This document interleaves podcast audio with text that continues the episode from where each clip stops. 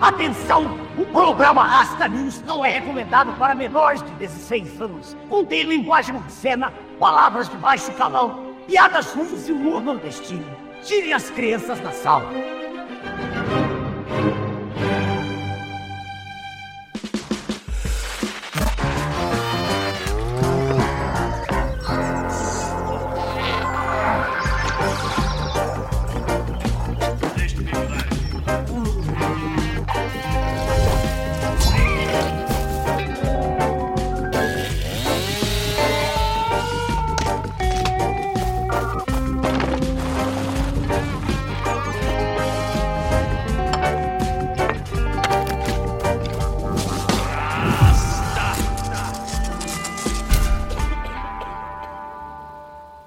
Boa noite, embaixadores. Boa noite, raças e rastas. Sejam bem-vindos a mais um Rasta News, o seu jornal semanal isento de notícias. Uma teoria da conspiração de uma direita hidrófoba e delirante. Uma maquinação de uma elite que quer formar cidadãos de um governo global tecnocrático e totalitário. Ou apenas a proverbial merda espalhada no não tão proverbial ventilador da inclusão digital. No Rasta News de hoje, falaremos sobre este tema que tanto vem dividindo as opiniões e cuja discussão sobre a sua possibilidade, plausibilidade e veracidade, se não prova o que ele contém, pelo menos entrega o que ele promete. No Rasta News de hoje, Guerra Cultural. O ano é 2023. Os seres humanos conseguem receber informações instantâneas a respeito de virtualmente tudo o que acontece nos mais longínquos rincões do planeta, ali na ponta dos dedinhos da Eliana. Tal qual as hemácias nas aulinhas de biologia, o homem humano de hoje é jogado em um meio hipertônico de dados. Do chifre da Sonsa Luísa à guerra em Israel, ele é bombardeado por questões que demandam a sua limitada e evanescente atenção. Questões que ele precisa hierarquizar para não enlouquecer. Mas porra, meu irmão, como é que você vai hierarquizar alguma coisa de forma justa sem uma análise que, para ser bem feita, levaria mais que várias vidas inteiras? Quer queira ou não, o homem sempre termina recorrendo a filtros de relevância que estreitam o escopo da sua atenção e ajustam o ângulo de sua observação.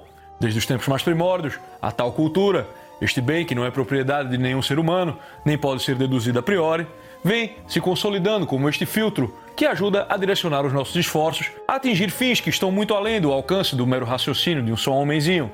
O olhar para cima e um desejo inato de permanência, um vislumbre de eternidade e o confronto da vida individual com esta realidade gerou contos, poemas, épicos, tragédias, elegias e romances, comédias e anedotas que unem os diversos em um certo modo de ser que nos permite caminhar pelo mundo com uma certa atenção desatenta, amparados por certas orientações e expectativas cuja fonte não somos nós mesmos e que já foram estabilizadas por séculos e gerações de experiência humana. Pô, meu irmão, cultura é um negócio tão importante que até mesmo progressistas e conservadores parecem concordar, né? Embora aproximem-se do objeto com atitudes frequentemente opostas. Há conservadores iluministas, como David Hume, que chegaram a já da loucura de dizer que até mesmo nossas noções de causa e efeito não passam de um hábito de olhar para as coisas dessa maneira, chegando à conclusão de que a tradição deve ser conservada para que o próprio tecido do real e a sanidade humana se mantenha. Por outro lado, temos também progressistas e iluministas como Rousseau, que olha para o poder que essa cultura tem de aprisionar o homem que nasceu livre e encontra-se por toda parte agrilhoado por uma tradição corno e cruel. Ele é mau e cruel. Que mantém instituições nefastas que terminam por corrompê-lo. Se é difícil dizer qual o entusiasmo mais enlouquecido dos dois, seguramente sabemos que os frutos de Rousseau são muito mais sanguinolentos que os de Hume. Esse último aí, no máximo, né, meu irmão, gerou ali uns clubes de gente chique de peruca, engajada em discussões prudentes e sofisticadas no parlamento inglês. Já o primeiro gerou a guilhotina que fez as perucas rolar junto com as cabeças, né? Não é o meu intuito aqui entrar nessa tangente entre os dois, mas apenas aqui ilustrar que na condução dos afazeres e na história das ideias desta humanidade caída, bêbada e currada no meio fio, a influência da cultura é muita e não pouca, podendo ser tanto um meio de ação que eleve o homem acima de suas circunstâncias, quanto um meio de subjugá-lo e aprisioná-lo na lama de suas paixões e desejos. É aí que residirá uma definição tão necessária quanto problemática, a tal da alta cultura, alta costura e a cultura de massas. Digo necessária porque sem ela arriscamos a estabilidade do ser e exigimos que o homem reinvente a roda a cada nascimento para se orientar, né? Meu irmão, hoje em dia é sinistro, porra. Os caras chegam com umas discussões que a galera já teve tipo há 500 anos. A galera já resolveu o negócio, mas o cara ele quer começar de novo. E se fosse assim? É a Red Pill eterna, meu amigo. E também digo problemática, porque a linha que separa uma da outra só se torna bem visível após o teste do tempo, que estabiliza a primeira e dissolve a segunda na maré da moda, né, meu irmão? É ali, né? Quando a rapariga chega dos seus 20 aninhos, a idade do leite, até a idade das pelancas, toda uma série de expressões a que dava-se atenção por mimetismo gadial, toda uma série de coisas perde essa sua relevância, mas durante aquele tempo parece ser mais importante do que o próprio Shakespeare. O tempo passa, vão-se as raparigas, vão-se as dancinhas de TikTok e a herpes, sobram as obras completas dos dramaturgos Mercúrios, Atco e Renatos. Essa distinção também é algo que une esquerda e direita. Os formadores do que chamamos de marxismo cultural. Ô, meu irmão, teve uma vez que tava rolando uma discussão lá na casa do, do, do, brother no Brooklyn, né? Aí tem uma amiga minha debochada pra caralho. Aí os caras. Não, porque o marxismo cultural. Meu irmão, marxismo cultural, sou mais um pau. O marxismo cultural, nome este, que é chamado de conspiração por aqueles que são possuídos da confusão gerada pelo mesmo, precisamente porque o ignoram, foram grandes críticos culturais. Porra, meu irmão, a obra ali de um Adorno alertando para a degeneração da música de massas e advogando o incrivelmente elitista e cerebral do decafonismo de Schoenberg como a verdadeira música revolucionária do seu tempo, é um exemplo.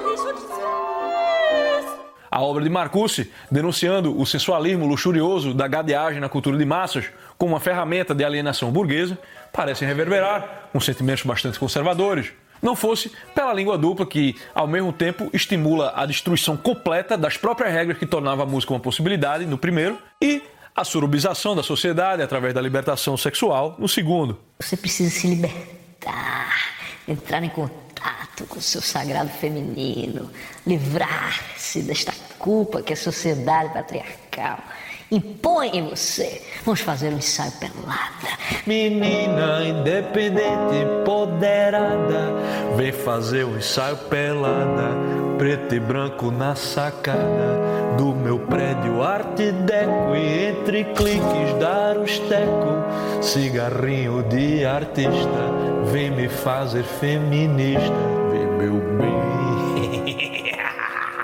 A diferença é que a esquerda nunca teve problema em defender duas coisas opostas ao mesmo tempo e dedicou-se então a tomar conta da produção da cultura de massa durante o século XX inteiro. E muito influenciou as modas e o imaginário do Ocidente com seus filminhos e musiquinhas, até chegar ao ponto de passar a advogar a abolição da distinção de alta cultura e cultura de massa e fingir que nunca foi elitista, né, meu irmão? Os ideólogos de esquerda, todos uns caras, gente chique, gente boa, né? Tomaram um bom vinho ali com Adorno. E a direita, que fazia? Bom, isso aí não é um fenômeno unívoco, mas, enquanto dormia, a direita bostileira acompanhou a degeneração como quem repousa em uma marinada ali de chorume, loló e ureia. E desde que despertou, vem querendo restaurar a alta cultura do país, escutando Dream Theater, né? Quando não, tendo André Rie, André Boquete, Família Limão ali como expoentes da música erudita. Ao fazer isso, ela acha que está se voltando contra o funk, contra o Macaquinhos, contra a Sonsa Luísa e outras galerosidades transudas aprovadas pelo Partido dos Artistas Intelectuais. Entendo que, olhando dessa maneira, com uma cultura de massas putanheira e cretina de um lado e uma breguice kit enfadonha do outro, fica muito difícil encontrar a cultura nesta dita guerra cultural. Mas fato é que guerra é. Uma guerra em que preferências extravagantes ousam pavonear-se como se fossem visões de mundo que se opõem. Então, eu proponho aqui uma mudança na terminologia. Marquei até uma call com o meu grupo de um palumpa marqueteiro ali da Faria Limers para fazer um brainstorming e fazer um rebranding. Inspirados pelo grande evento da Rabalogia, promovido pelo Ministério da Saúde, que gastou quase um milhão de reais em um evento em que uma rapariga dança ao som do hit Batcu, cheguei a um grande nome: Guerra Cultural. É isso aí. Viva o Kush. Um nome arrojado, pitoresco, representativo, um luxo. Todos gostam. Na guerra cultural, vale tudo, até mesmo se virir a lei de Gil. De um lado, teremos a celebração da raparigagem com alguma galega fanqueira do interior do Rio Grande do Sul. Do outro, teremos a celebração da linda maternidade com ensaio pelada de alguma galega mulher de político. Teremos, por um lado, o ataque à instituição da família por parte de turbas de ativistas de cabelo roxo sem pai nem mãe. E por outro, a defesa da sacralidade da família, em que o pai já está na terceira esposa, né? A família tradicional divorciada, meu amigo. Vai! Sou a favor do tiro, da faca, do, do, do, do pedaço de pau, do caco de vidro em cima do muro e dos valores né, da família tradicional divorciada. Teremos a promoção do gaysismo como agenda política, sexo anal contra o capital. No outro, teremos a defesa do orgulho heterotop. que eventualmente chama um amigo no WhatsApp para fazer aquela broderagem no quarto. Neste campo de batalha, a cultura pop infunde a coldplayização do homem, atacando a masculinidade e promovendo a gadeagem do homem feminista, o simplício, o homem em desconstrução, que entrega suas bolas a raparigas tão miseráveis quanto tirânicas, com um pedido de desculpa por ser homem, à espera ali de um áudio pelada. Pô, meu irmão, eu me lembro de quando fui com meus fiéis escudeiros, Achados e Perdidos de Assis, e o Gabriel da Fagundes e Fagundes, lá no bar, aquele Moela, em São Paulo, grande bar. Aí tinha uma mesa de esquerdomacho atrás da gente e um deles estava advogando o seguinte: Meu, você não tá ligado, meu. Quando o cara é bissexual, ele abre um acesso a um tipo de mulher que o cara hétero simplesmente não tem, manja. Meu irmão, é isso, cara? O cara dá o cu pra pegar a mulher, pô. Gaderrasta demais, meu amigo.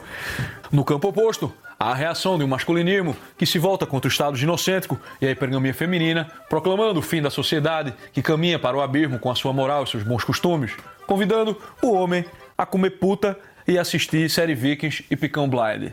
Inclusive, eu tenho um amigo que é policial e o melhor amigo dele também é policial. E os dois são praticantes da suruba. Não dá, né? Aí juntou os dois. A guerra cultural. Vai! A galera reclama que eu fico pegando no pau, digo, no pé, lá ele, dos manguetowns. E eu recebo mensagem do tipo: Você não compreende a nossa filosofia, ou a nossa narrativa é irrefutável. Olha, meu filho, se eu for gastar o vocábulo filosofia com uns malucos falando de mulher, de um porão ou de um quarto sentado numa cadeira gamer, o que é que eu vou dizer de um Leibniz ou de um Luiz Lavel? Hein? Esse negócio de narrativa é a coisa mais característica de guerra cultural, né? O cara confunde narrativa com fatos, né? Irmão, os fatos são o que são. A narrativa é a historinha que você constrói em cima dele, né? Claro que se os fatos não forem fatos, a narrativa cai. Mas não porque a narrativa foi refutada, mas porque os fatos não a sustentam. Né? A narrativa em si não tem nada de refutável ou irrefutável. Ela é apenas um arranjo de proporção que seleciona e ordena os dados. Coisa que, se você soubesse o mínimo de filosofia, para se chamar de filosofia, saberiam, né? Inclusive, a coisa mais característica do nosso tempo é pegar uma narrativa pronta e selecionar os fatos para colocar ela em cima. Mentir com dados de estatística é a coisa mais fácil da nossa época. E usar a lógica para criar um monte de silogismo sobre um grande nada é o modus operandi dessa era pós-verdade, né? Então, senhoras e senhores, o diagnóstico do nosso infortúnio é o seguinte: a maioria dos que entenderam que há uma guerra cultural ainda não é capaz de produzir cultura em nível suficientemente adequado. O que reverbera com um problema mais que documentado na nossa literatura brasileira, que atesta a existência de um modo de ser viciado em aparências, cargos, títulos, citações, dinheirista, dado a improvisar motos e cacuetes por mimetismo e conspirações à autoridade sem autoria. A mesma sociedade que criticava Major Quaresma por tantos livros sem ser doutor ainda vive em cada um de nós. Os mesmos peraltas que sonhavam ali com a cadeira na Câmara, nos romances de Machado. E do outro lado, os que negam que haja uma guerra cultural como uma mera teoria de conspiração, porque já foram dissolvidos nela, de maneira que a forma com que ele vê o mundo é apenas um dado da realidade para ele. É tão natural e certo quanto o ar que ele respira. A coisa mais óbvia do mundo, né? Tão óbvia que se alguém pensar diferente, deveria ser preso pelo despautério. Para ele tudo é ideologia, menos a visão de mundo que ele tem. Mas o pior da guerra cultural são os efeitos sobre o espírito humano. Há uma dessensitização da alma, é verdade.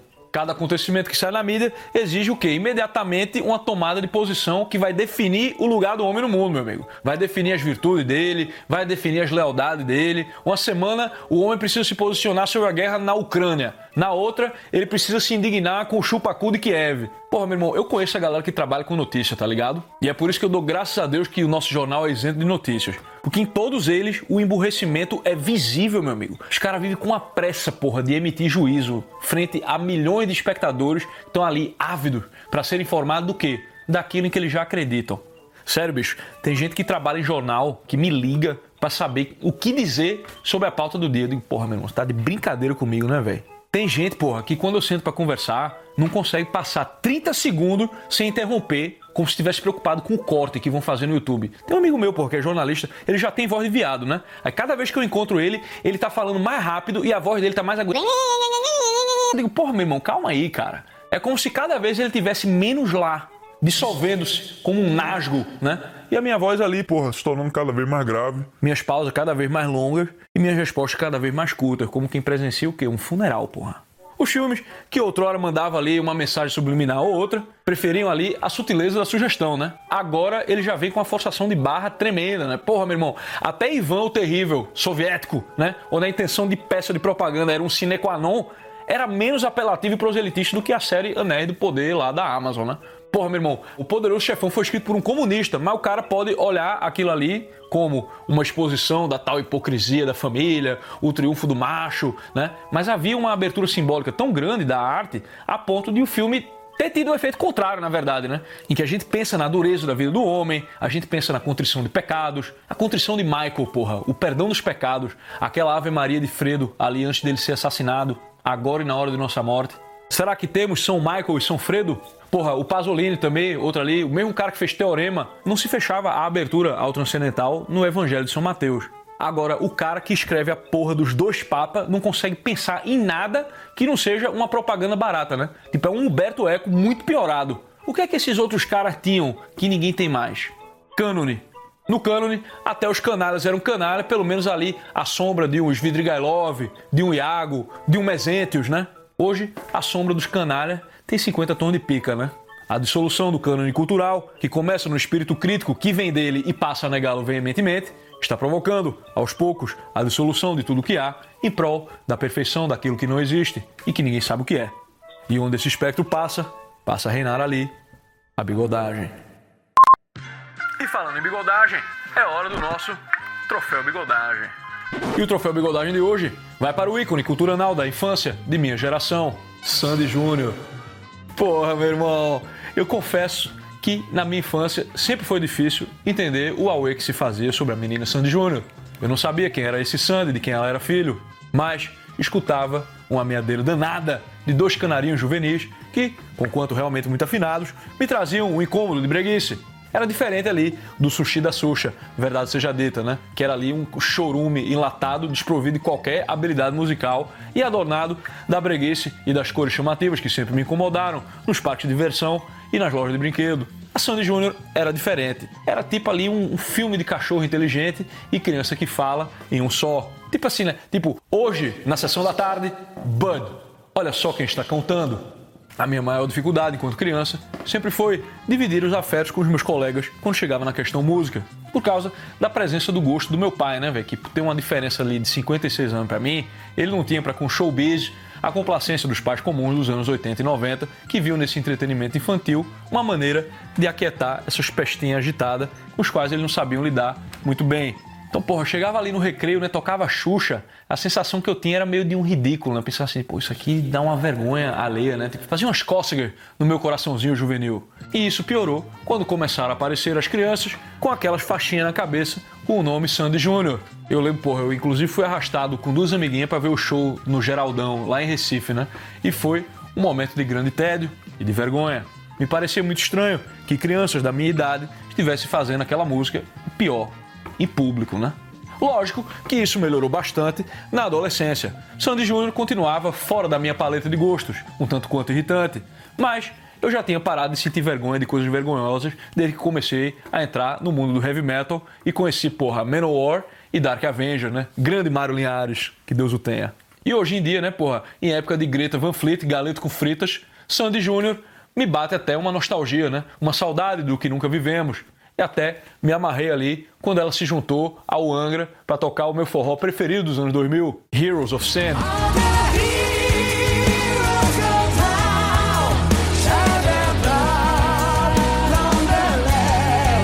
Porra, quando que eu ia imaginar que o cantor de Holy Thunder Force dividiria o palco com Sandy?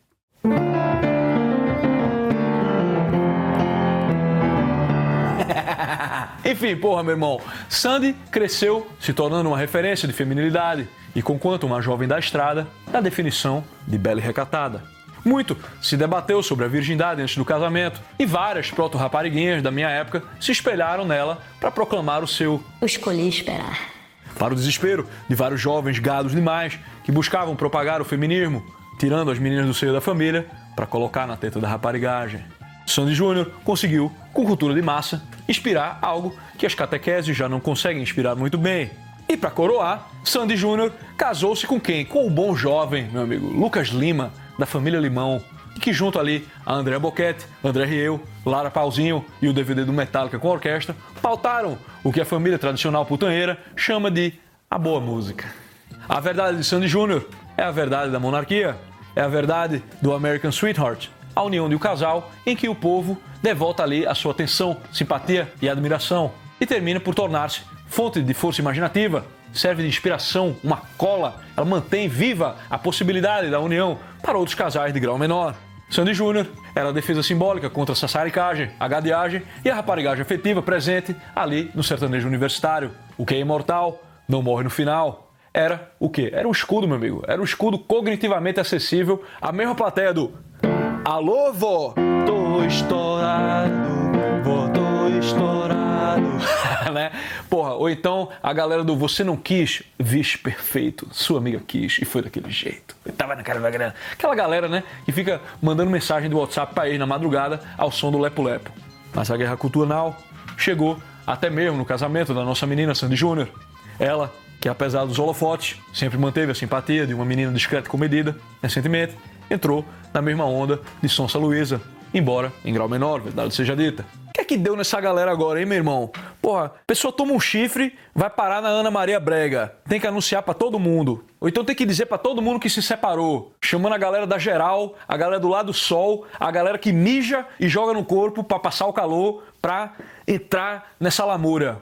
Ah, mas rasta, isso é melhor do que ficar na hipocrisia. Ah, meu irmão, vai pra puta que o pariu, tá ligado? Sabe uma coisa, ó? Viva a hipocrisia. Eu tô cansado de ver essas raparigas no Twitter falando de hipocrisia. Ah, não, é o socialista de iPhone, que hipócrita. Foda-se. Ah, é o pai de família que pegou um traveco. Foda-se, meu irmão. Porra, meu irmão, a hipocrisia é um tributo que o vício paga à virtude, tá certo? É a franja de seda nas capas de algodão. É a eterna contradição humana, caralho. O cúmulo do moralismo é quando você perde tanto o senso das proporções que você acha que é melhor a abolição de qualquer aperfeiçoamento moral porque alguém que era tido como bom cometeu um pecado. Porra, meu irmão, procura um padre, confessa ali ó, no anonimato e te propõe a não pecar. Agora a galera faz um negócio neurótico danado, né? Que é trazer o erro para ser julgado pela opinião pública, ao mesmo tempo em que se advoga que nada é errado, se te faz feliz. É a igreja, a Assembleia do Diabo, né? Porra, meu irmão, você que é celebridade aí, né? Tu tá num lugar de influência sobre os outros que não era nem para tu ocupar já em primeiro lugar, né? A galera tá pedindo um me engana que eu preciso. É uma troca justa, certo? Você pelo menos finge que tua vida tá bem e talvez transforme-se o fingidor na coisa fingida por virtude do tanto imaginar. Pô, meu irmão, tem um casal ali, ó, criado nos anos 90, casado com 17 anos. Hoje ele é careca e dentista, ela é uma balzaquiana cansada que fala af e maratona série no Netflix. Se juntar o QI dos dois, não dá três dígitos, porra. Tudo que eles têm é só não cai o meu amor, pois não tem jeito, é imortal, que não morre no final. E vocês mostram que cai e que morre, porra. É muita falta de sacanagem, pô. Vocês são ricos e bonitos, galera. Vocês vão experimentar as besteiras do mundo com o amparo de uma carreira que construíram ao longo de uma vida bem regrada. Vocês vão arrumar namoradinho novo, vão pra Cancún, vão fazer homenagem, a menina vai provar uma charque e a miséria vai ser acolchoada, de meia, no ar-condicionado. Mas e a Balzaquiana lá, porra? Que era fã de vocês. Ela vai para onde? Ela vai para terapia. Aprender que estava num relacionamento abusivo com um narcisista, né? Tomar sertralina de manhã, Rivotril de noite, criar uma chinchila e o coitado do careca dentista vai para vara de divórcio, tomar noculina e terminar virando red pill. Sandy Júnior não será responsabilizado pelo caos simbólico que criou, estabilizando de uma vez por todas o conceito da família tradicional divorciada brasileira. Merece aqui o nosso troféu bigodagem. É brincadeira, viu, Sandy Júnior? É verdade, mas é brincando. A gente se amarra em vocês aqui, viu? Exclusivamente, os pais de vocês são grande influência para Marcondes, Marcondes e Marcondes, a primeira dupla sertaneja trio da galáxia. Um beijo, desejo tudo de bom para você. Rasta, como identificar se estamos na quarta camada? Qual é a maior dor que você tem, meu filho? Se for do tipo assim, ai, ele não gosta de mim, não demonstra que gosta de mim, ou então, tipo, não se importa com o que eu acho, essa é a quarta camada. Rasta, por que o Santinha está nessa situação? É para testar a fé do tricolor, meu amigo. Rasta, um Brasil organizado seria uma potência maior que as demais, como Estados Unidos, Rússia, etc. Mas, meu filho, o que esculhamba o Brasil é a organização. É a organização não governamental, é a organização criminosa, é Senado, é. Meu irmão, é Constituição, é tudo querendo organizar o negócio, porra. O outono é sempre igual, as folhas caem no quintal. Só não cai o meu amor, pois não tem jeito, é imortal. O outono é sempre igual, as folhas caem no quintal. Só não cai o meu amor, pois não tem jeito, não. É o meu pau.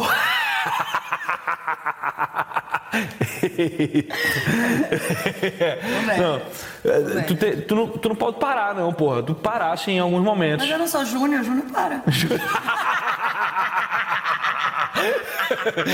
Deixa assim mesmo.